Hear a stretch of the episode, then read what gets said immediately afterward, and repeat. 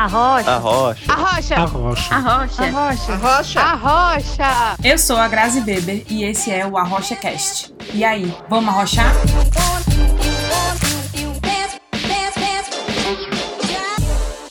Olá, rocheiros, tudo bom com vocês? É, então, para esse episódio de hoje, né, o segundo episódio dessa temporada maravilhosa sobre empreendendo em Portugal ou trazendo o seu empreendimento para Portugal, é, a gente tem hoje duas convidadas maravilhosas, que é a Vi e a Amanda, as fundadoras, né, do Façanha Marketing. É, por favor, se apresentem, apresentem a empresa de vocês e digam um pouquinho o que, que vocês fazem. Então, eu sou a Vitória Schaefer, para quem não me conhece, sou consultora de marketing, formada em publicidade. Me mudei para Portugal há um pouco mais de um ano e meio para fazer um mestrado aqui em inovação e empreendedorismo tecnológico. Por mais irônico que pareça, não foi exatamente assim que a gente se conheceu, né, Grazi? É, não. O mesmo mestrado que a Grazi fez. E, enfim, estou morando aqui em Portugal há um ano e meio, mas empreendo desde 2017 como VS, né, como Vitória Schaefer, consultora de marketing, mas em 2019, quando eu decidi me mudar para Portugal, eu vi que eu não ia conseguir tocar tudo sozinha do outro lado do oceano. Então, desde então, a Amanda está trabalhando comigo, que é a minha parceira, e hoje a gente já não tem mais a VS, a gente tem a Façanha, que é o nosso grande guarda-chuva, a nossa grande marca que está acima de nós duas, né? Então, gente, prazer estar aqui com os arrocheiros. Meu nome é Amanda, eu sou a faceira também, né? Formada em Relações Públicas. Sou o ponto de referência da façanha aqui no Brasil, então acompanho as meninas aí em Portugal, mas por enquanto ainda estou aqui no Brasil. É, eu também sou consultora na façanha, trabalho também como social media e muito feliz de fazer parte é, desse programa hoje. Feliz em estar aqui e dividir com vocês, contar um pouquinho da nossa baita história. Então, e é exatamente essa primeira pergunta que eu tenho para fazer para vocês. Opa! Eu queria saber o que, que é a façanha. Conta pra gente. A façanha ela surgiu agora, né? É recente. Vocês acabaram de lançar essa marca no essa marca, né? O nome da empresa no mercado. E conta pra gente como é que é esse negócio, assim, qual a história que vocês duas têm, né, juntas. Ela é uma história que ela começa comigo e segue com a Amanda. A gente brinca que antes de 2019, antes da Amanda nascer, a gente brinca, né? Então, antes era VS. Uh, na verdade, a façanha, ela não nasceu agora, dia 11 de novembro de 2020. Ela só foi lançada nessa data, mas, na verdade, desde antes de eu vir para Portugal, ainda quando eu estava no Brasil presencialmente, eu e Amanda, a gente já tinha decidido pelo nome, a gente já tinha decidido ter uma empresa nossa, mas esse foi um processo que ele foi. Uh, cada, cada passo foi dado com muito cuidado, assim, né? Então, uh, eu sou uma sagitariana, uma, uma patrola, assim, no sentido de que sou muito ligeira, tenho um ritmo muito acelerado e ao longo da minha vida pessoal e profissional, eu, eu, eu fui levada a acreditar que eu nunca conseguiria ter um sócio ou não conseguiria ter uma equipe. Então, quando eu decidi empreender em 2017, eu queria focar muito no pequeno empresário, eu queria ter os meus clientes e eu queria transformar realmente pequenos empreendimentos através do meu conhecimento em marketing, em comunicação e redes sociais, porque eu entendia que existia uma carência ali, sabe? Eu, eu entendia que grandes consultorias de marketing e negócios não tinham esse foco e quando tinham cobravam valores muito astronômicos para pequenas coisas, eram coisas tão óbvias para gente que estuda e que tem assim um acesso a esse tipo de informação. E eu ficava tipo, meu, eu preciso muito ajudar essa galera, sabe? Então eu decidi largar a carreira que eu estava fazendo em Porto Alegre e voltar para minha cidade natal, que é Gravataí, que também é da onde a Amanda é e uhum. voltei para empreender lá. Então, o meu objetivo era realmente trabalhar o, o, pequeno comerciante de Gravataí, o pequeno varejo, o pequeno serviço, enfim, prestador de serviço. E nesse processo, a, a coisa foi crescendo de 2017 até 2019. E aí eu comecei a entender que eu tinha que me profissionalizar. Então, passei por um processo de profissionalização, saí do regime informal para um regime em que eu tinha CNPJ, que emitia nota fiscal, que tinha contrato com os clientes.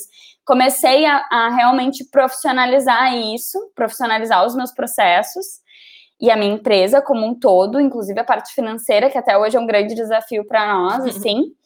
E aí, em 2019, eu me inscrevi no mestrado, passei, e eu o, é, eu sempre sou muito dos cenários, assim, né? Então eu fiz uma, uma matriz SWOT e uma das ameaças era que todos os clientes me largassem quando eu fosse para Portugal. Esse era o pior cenário, né? E o melhor cenário é que nenhum cliente me largasse quando eu fosse para Portugal. Tanto que eu me inscrevi no mestrado em regime de tempo parcial, porque tanto no pior cenário quanto no melhor cenário era isso que eu ia conseguir. E aí acabou rolando assim um, um, um papo entre nós, já vi está realmente nesse momento de crescimento da VS. É, eu ainda não sabia da ida dela para Portugal, a gente fez um, um, teste, né? Ela falou: Ah, tu topa tocar um projeto comigo? Deu, bora, vamos. Aí comecei a atender um cliente, eu acho que deu uma semana de experiência com ela, já comecei a tocar esse cliente sozinho, as coisas começaram a acontecer. Quando ela me chamou dizendo que tinha sido aprovada para o mestrado, foi uma festa, assim. E aí a gente começou a desenhar a façanha juntas, muito pensando uh, na façanha enquanto Brasil, né, na, na minha presença aqui, mas também uh, desse potencial da Vi levar a façanha para fora. Porque quem conhece a Vitória sabe que ela é casa cheia, onde ela chega, ela deixa a marca dela. Então, assim, a gente já sabia que façanha ia rolar em Portugal, a gente já, já tinha isso no fundinho do coração. E quando ela chegou aí não foi diferente, ela construiu o espaço dela. E hoje somos a façanha, né? Podemos dizer internacional, de Porto a Porto. Uma multinacional. Eu de Porto, aqui de, do Rio Grande do Sul, a Vi do Porto em Portugal. E lançamos, né, em meio à pandemia, a nossa marca, a Vida aí, eu daqui. E, cara, é curioso porque, apesar de muitos desafios, e acho que a gente vai falar sobre isso, uh, deu muito certo. Então, essa é a façanha e nós as faceiras. isso aí uma empresa de marketing, né, que agora, por, por conta do, do Covid, assim como todo mundo, tá online, mas que na verdade sempre foi online, mais ou menos, sim, né? Sim, Eu me lembro que quando eu tava me mudando para cá, um dos... O, o, a gente participava de um, de um grupo de jovens empreendedores em Gravataí, e aí cada semana tinha alguém que, que tinha, assim, que ia ser o case da semana, né? Podia trazer um um problema, algum desafio e tal que estivesse passando. E quando foi a minha semana, eu decidi contar para todo mundo de que eu estava vindo para cá e que o meu desafio seria como tocar os projetos e, e manter uh, a integração com a Amanda mesmo à distância. Isso num cenário que, como eu falei no início do episódio, tipo, ninguém imaginava Covid, sabe? Ninguém imaginava que todo mundo ia ter que entrar Quando nesse mundo processo. era mundo. É, exatamente. Então, assim, a gente, a gente, na verdade, a pandemia, no sentido de processo, pra gente não mudou nada, porque já tava tudo, uh, tava tudo na tecnologia, uhum. tipo, já não tinha mais nada no papel e caneta, sabe? Tava tudo digitalizado. Então, para nós, a pandemia, nesse sentido, até tipo, não teve interferência nenhuma, assim. Então a gente pode dizer oficialmente que a façanha está em Portugal e no Brasil, simultaneamente. Sim, sim façanha tá on. Somos uma multinacional. E qual foi o pivô, assim, o que, que te fez pensar em, não, é, eu consigo internacionalizar a minha empresa, eu não vou precisar, tipo, sei lá, fechar tudo e procurar, de repente, trabalhar em outra agência ou alguma coisa assim em Portugal. Eu consigo levar o que eu tenho hoje aqui, o meu negócio, para lá também isso foi de uma conversa uma vez que eu tive com um dos meus melhores amigos, assim. Uh, a gente estava conversando sobre morar fora, ele também já tinha morado fora, eu já morei fora em 2014, e eu sempre quis morar fora de novo, e a gente teve um papo sobre morar fora e sobre a vida profissional fora. E aí a gente tinha falado sobre a área de TI, a área da saúde e tal, e essas diferenças de, por exemplo, se tu é um advogado, vai estudar as leis de um certo país, dependendo do país que tu quer te mudar. Por exemplo, Brasil, Portugal até é mais equivalente, mas dependendo se tu vai Brasil, Estados Unidos, tu tem que te formar de novo em direito, porque é muito diferente as leis, o jeito e tudo mais. Já outras áreas, como a área de tecnologia, como a área de marketing, são áreas que não precisam de revalidação de diploma, que não demandam esse tipo de burocracia específica para tu atuar nesse mercado. E quando a gente conversou sobre isso, me veio essa coisa de tipo, cara, eu posso realmente ter a minha empresa de qualquer lugar. E junto com isso também eu já conhecia um pouco dessa dessa coisa de nômade digital, então já tinha ouvido falar, já tinha uh, acompanhado uma galera e tal, sabia como era essa dinâmica, não era o objetivo ser nômade digital, né? Até porque eu não sou nômade, eu desde o primeiro mês que estou em Portugal moro na mesma casa, mas assim de, de poder realmente uh, poder trabalhar para um lugar e morar em outro. E isso para mim me, sempre me atraiu muito, assim, né? Então acho que foi muito através dessa conversa, mas eu sempre estive preparada para o pior cenário. Então, quando eu decidi me inscrever no mestrado, eu sempre falo isso porque é real, assim. Tipo, quando eu decidi me inscrever no mestrado, eu só me inscrevi no mestrado porque eu sabia que, trabalha, que eu poderia trabalhar uh, 40 horas semanais se eu estivesse estudando, né? Uh, que é diferente de outros países que de repente tu vai e tu só pode estudar, tu não pode ter nenhuma outra atividade comercial. E como eu não sabia se os clientes iam topar a minha mudança ou não, eu tinha que ir para um lugar que, caso desse tudo errado, eu pudesse trabalhar para ter dinheiro. Sim, claro. Então também me informei muito antes de decidir mesmo aceitar o mestrado, sabe? Para o melhor e para o pior cenário. Eu acho que todo empreendedor tem esse, esse, esse medo, sabe? No fundo, porque é, é o que a gente escuta, é o que a gente escuta de todo mundo. Ah, não vai dar certo. Ah, você vai largar o seu emprego para poder é, abrir o seu próprio negócio. Ih, mas se você não tiver cliente, não sei o quê. Então a gente acaba ficando meio que nessa mente da catástrofe, assim, o tempo inteiro. É né, um bicho-papão, né? É um Exatamente. Mas vai de como a gente alimenta, né? Porque assim, não, não pregando good vibes, mas eu acho que ver com essa ótica é, é muito mais planejamento do que negatividade, sabe? Porque é, ter um exato. plano B é importante e é extremamente importante quando tu empreende, né? Então, cara, tu vai mudar Exatamente. de país, tu tem um negócio aqui, já não seria fácil se fosse um ou outro, né? Então, são dois passos grandes, né? São decisivos. Então, cara, planejamento, né? Não, não, não é bicho-papão. A gente trabalha com, com Prevenção, prevenção de risco. Eu tive uma encruzilhada, assim, no momento em que eu decidi assumir o meu primeiro projeto em 2017 de consultoria. E eu curti muito, tipo, eu, se, eu sempre me imaginei empreendendo, mas eu nunca imaginei que eu ia empreender tão nova, assim, né? E eu não me considerava pronta, mas me brilhou muito o olho. Tipo, quando eu fiz a primeira entrega daquela consultoria, eu fiquei tipo, nossa, é muito isso que eu quero fazer. Aí eu e o Thiago, desde quando a gente se conheceu, eu falei para ele: eu vou me formar e eu vou morar fora.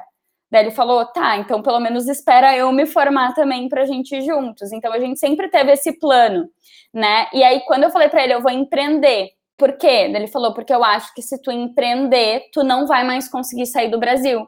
Ele me disse isso, tipo, e isso me marcou muito. A gente tava no carro, eu nunca esqueço que me marcou muito do tipo, cara, o Thiago confia muito em mim, do tipo, ele, ele, ele acredita que eu vou dar muito certo. E ao mesmo tempo ele acha que eu não vou conseguir sair daqui. Então, naquele momento, o meu eu, eu meio que setei um desafio para mim mesma de tipo, não, eu vou conseguir fazer dar certo e eu vou conseguir sair do Brasil empreendendo sim, senhor. Então, às vezes também de colocar esse desafio de desafiar, desafiar o óbvio é uhum. importante, sabe? Isso te ajuda a te motivar também, te colocar assim num, num lugar que talvez tu não iria se fosse fácil, né? Claro. Com certeza, com certeza. A minha própria história é bem, é bem exatamente isso, né? Literalmente. É, eu queria perguntar para vocês assim, considerando agora que a façanha ela é internacional, olha que chique, e que ela funciona em dois países ao mesmo tempo, eu queria perguntar para vocês sobre público. Vocês sentem que o público é diferente? É, ou que ou vocês oferecem serviços diferentes por conta desse público ser diferente? Como é que vocês lidam com essa coisa de dois países, duas culturas, dois ritmos de consumo e dois tipos de necessidades diferentes? Então, quando eu, quando a gente decidiu se mudar para cá, eu vim com muita expectativa e eu tive uma expectativa muito grande frustrada, assim, no sentido mercadológico Brasil-Portugal. Eu imaginava que, cara, tá tá bombando minha empresa no Brasil e eu vou conseguir fazer o mesmo movimento em Portugal. E aí eu ouvi de uma outra pessoa que, ah, que Portugal era menos desenvolvido tecnologicamente em alguns aspectos, que a galera não usava tanto redes sociais, que era diferente, que era uma cultura diferente. E eu tava tão, tão numa vibe positiva do Brasil, de tipo, não, vamos fazer acontecer e tal, que eu, que eu ficava tipo, mas isso é uma baita oportunidade, porque então eu vou chegar e vou ter um mercado todo para mim, sabe? E quando eu cheguei aqui, eu dei muito com a cara na, na parede, assim. E, desde assim, do, do segundo, terceiro mês que eu tava aqui, eu já dei graças a Deus que eu tinha todos os meus clientes do Brasil, sabe? Porque eu com certeza não ia ter conseguido me inserir no mercado aqui do ponto de vista de empreendedorismo, nem do ponto de vista de, de funcionário, assim, porque é muito diferente a mentalidade. E eu já não ia mais conseguir me encaixar no mercado de trabalho como funcionária também, assim, pelo menos não na minha área. Então, eu tive essa expectativa frustrada, e aí eu comecei a perceber que eu ia ter que estudar mais o mercado aqui. Então eu, eu vim mais aberta também, depois que eu dei com a, com a cara na parede, eu comecei a me abrir, comecei a entender um pouco mais o mercado daqui. E só quase um ano depois de eu estar aqui que eu atendi o meu primeiro cliente português para vocês terem ideia. Então, eu nunca vou esquecer, Vi, do dia que a gente fazendo uma reunião de pauta das nossas reuniões de segunda-feira e a Vi me contando sobre um evento que ela tinha ido aí, ainda quando o mundo era mundo, antes da pandemia. E aí ela falou assim: Nega, tu acredita que eles não conhecem o Instagram? Tipo assim, pouquíssimas pessoas usam. E eu, mas como assim? O que que eles. O que, que eles consomem? Onde eles consomem? E aí a Vi iniciou esse processo de realmente estudar essa galera, porque realmente a cultura é muito diferente, né? Exatamente, a cultura é muito diferente. E para quem vem, assim, é, pelo menos nessa parte eu consigo me, me, me identificar muito com vocês, porque eu vim com expectativas, assim, altíssimas tanto de estudo, mestrado, quanto de emprego e empreender, porque eu tinha uhum. empresa no Brasil, fechei a empresa para poder abrir uma nova empresa aqui, em outra área. Uhum. E aí, quando eu cheguei aqui, eu, eu olhei assim vi, vixe, não vai Eita. dar.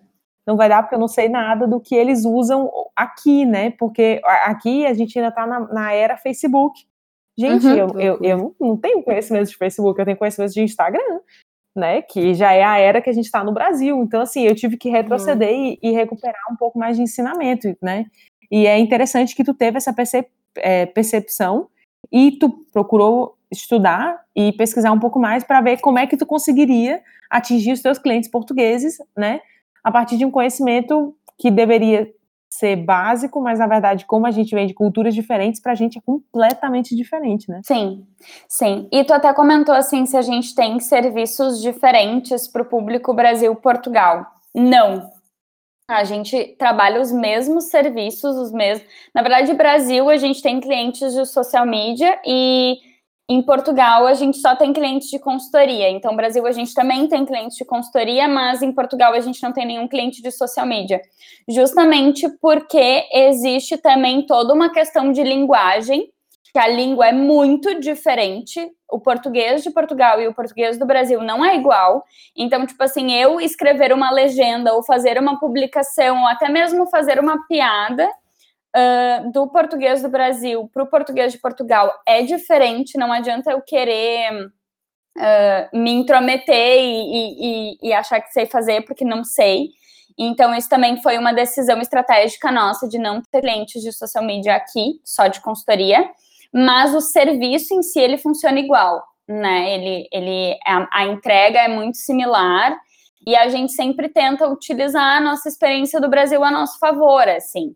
Mas eu também aprendi a olhar nesse processo com olhos mais empáticos depois de um tempo. Eu acho que tem vários processos: tem o processo de deslumbre, tem o processo de luto e tem o processo de compreensão, assim. E hoje eu consigo enxergar a cultura portuguesa barra cultura europeia de menos redes sociais, de menos ritmo de trabalho e mais easygoing, eu hoje consigo enxergar com olhos mais positivos que eu, quando cheguei aqui, não enxergava. Eu enxergava como, tipo, tá tudo errado porque vocês estão subevoluídos e não, na verdade existe uma evolução em outros aspectos, existe uma evolução no sentido mais humanitário, e isso também me mudou, né? Porque eu vim para cá também por uma experiência pessoal, então eu acho que isso também complementou a experiência, sabe? Esse entendimento, esse luto mesmo da expectativa frustrada ajudou também a eu crescer e amadurecer como pessoa e entender que não existe só um, um jeito certo, né? Existem muitos jeitos certos de viver a vida e cultura, enfim. Então, acho que também esse foi um processo bem importante para o amadurecimento da própria façanha. Assim, hoje em dia, quando a gente desenha um serviço, a gente não desenha só pensando no Brasil, mas a gente desenha pensando na mentalidade que talvez o mundo todo vá topar sabe? Porque ele, agrega, ele adapta melhor a diferentes cenários e não fica tão enrijecido para o Brasil por causa de uma mentalidade, sabe? E é muito massa que uh, a gente vê Portugal, né, não como, como desatualizado, né, mas como a Vi falou, acaba que muitas coisas a gente traz uh, um pouquinho antes, porque a gente tem essa realidade aqui no Brasil, mas vice-versa também rola, né, então em muitas consultorias, principalmente de, de negócio ou de marca digital, a gente traz referências que a Vi está vivendo aí fora. Então, essa troca é, é, ela é muito genuína, assim, né? Acaba que os nossos clientes aqui do Brasil também têm essa vantagem, né? Dessa, desse, desse ponto de contato da façanha em Portugal.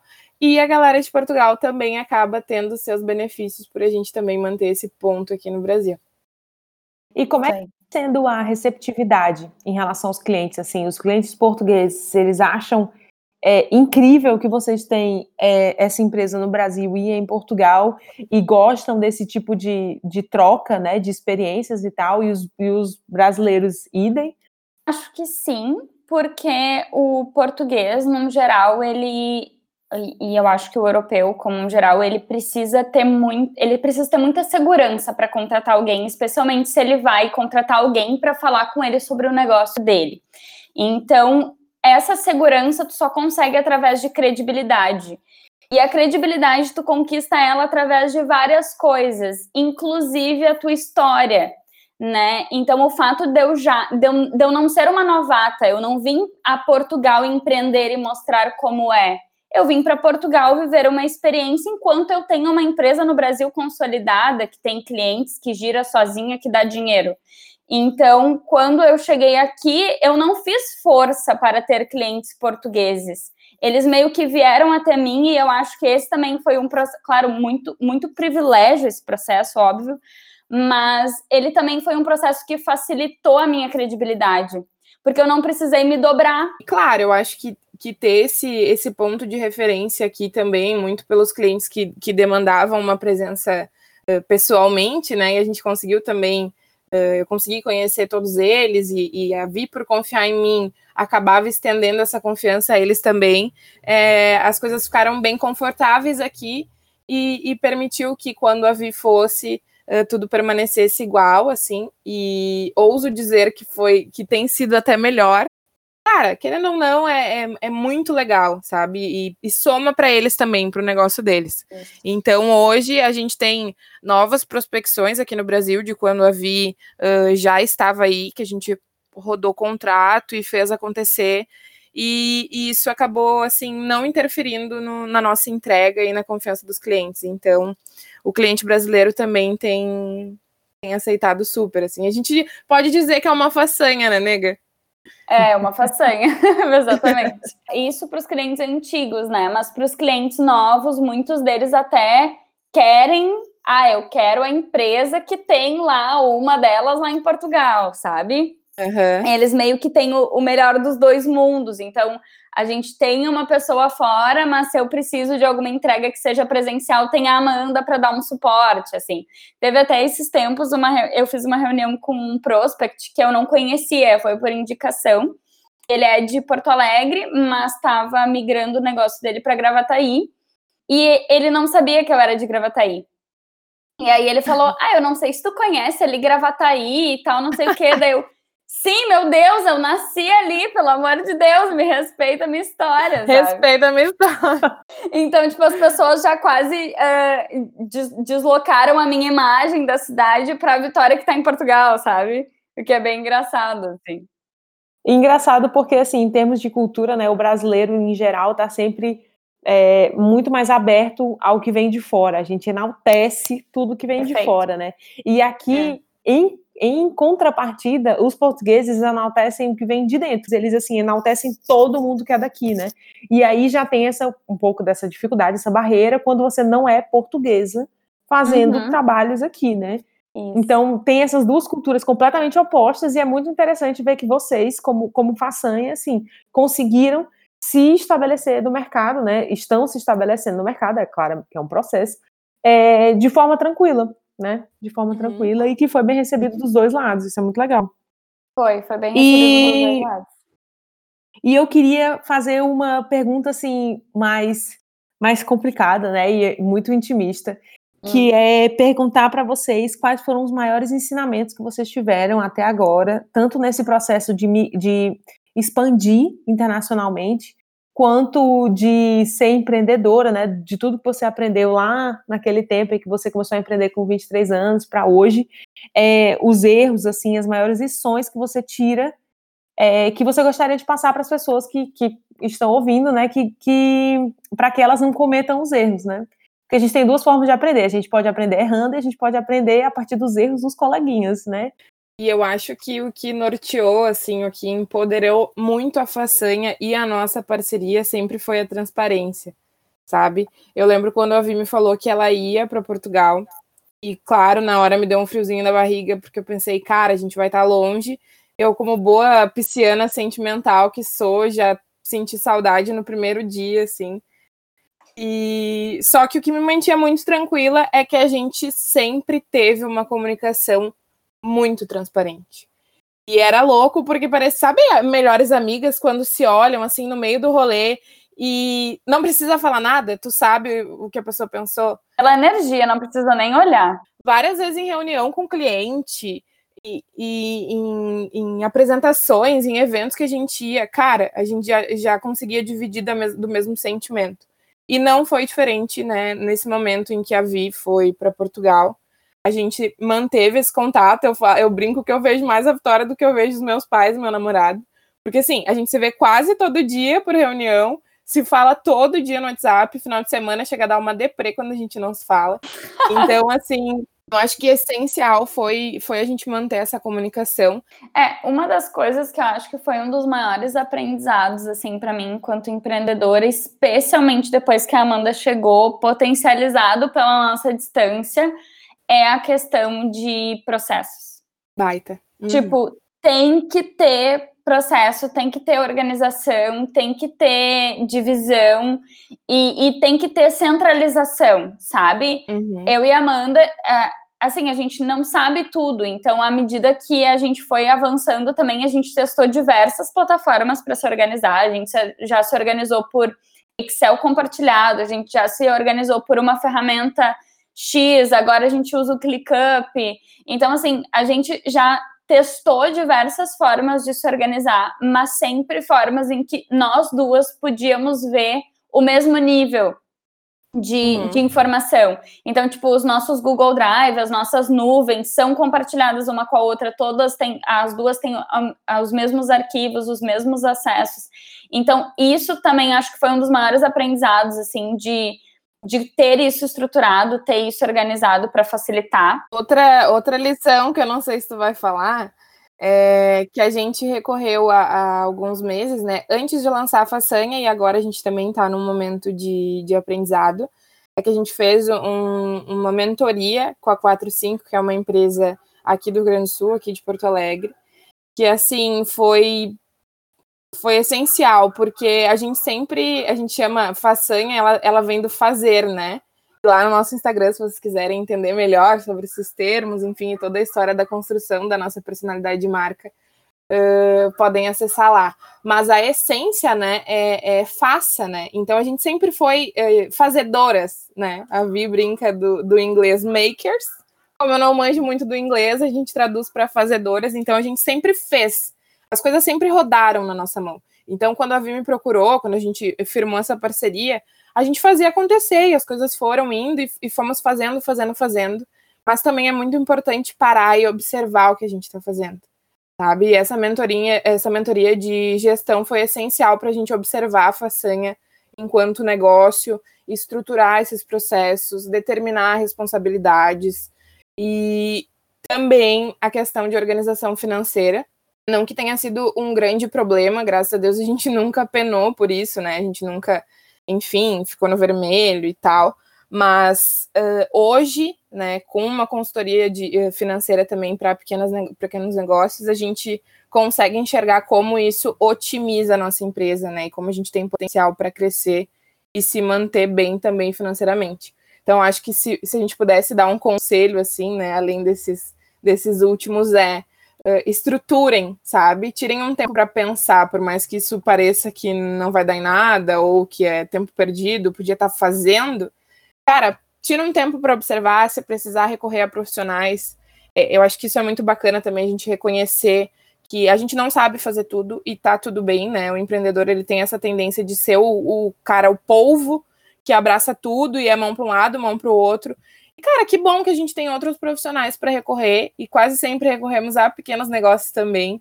Então isso é muito massa, sabe? Eu acho que foi essencial para o nosso crescimento, tem sido essencial a gente abrir a mente para receber uh, mentorias e consultorias de outros profissionais também.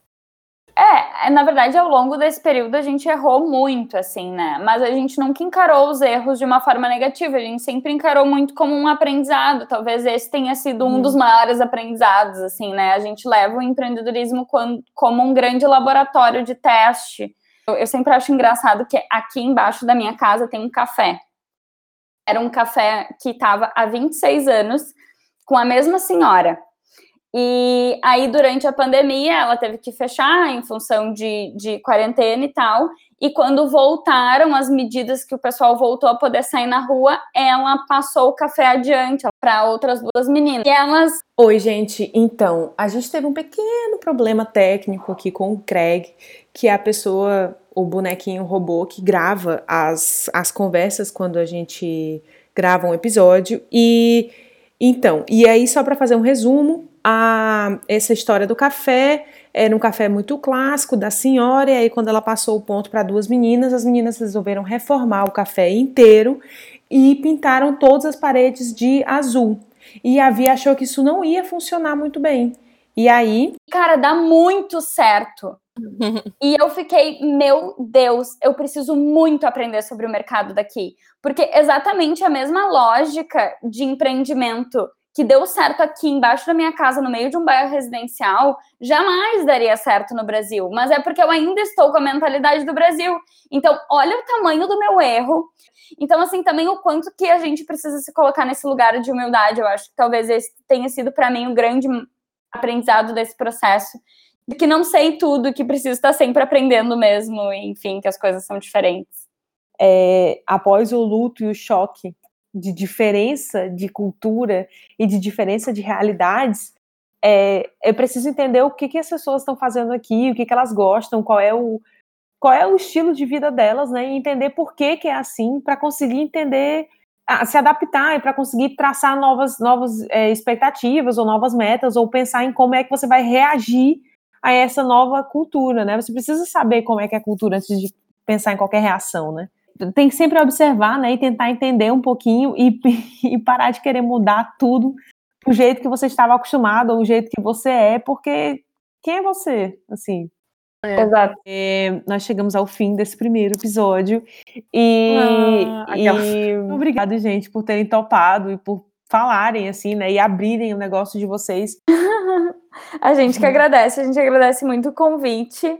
Uh, esperamos também que, que tenha trazido algumas inspirações, algumas referências e bora para o segundo episódio, então. Já que foi bom, vamos de mais um. Exatamente. Então, gente, fiquem ligados, porque esse papo continua no próximo episódio, onde a gente vai entender um pouquinho como é que elas fazem para conciliar dois países, dois fuso horários, dois horários, duas rotinas diferentes. E aí tem Covid, e tem home office, e tem um monte de coisas ao mesmo tempo, né? Como é que essas mulheres não contam de fazer tudo isso juntas? e em simultâneo, né? Vale a pena dizer aqui que é em simultâneo. Então é isso, arrocheiros. É, eu espero que vocês tenham gostado do episódio da conversa. É, não esquece de seguir a gente lá no Instagram, nós estamos também no LinkedIn. é, e compartilhar, conversar, mandar a sua história, não sei. E a gente se vê no próximo episódio, então. Tchau!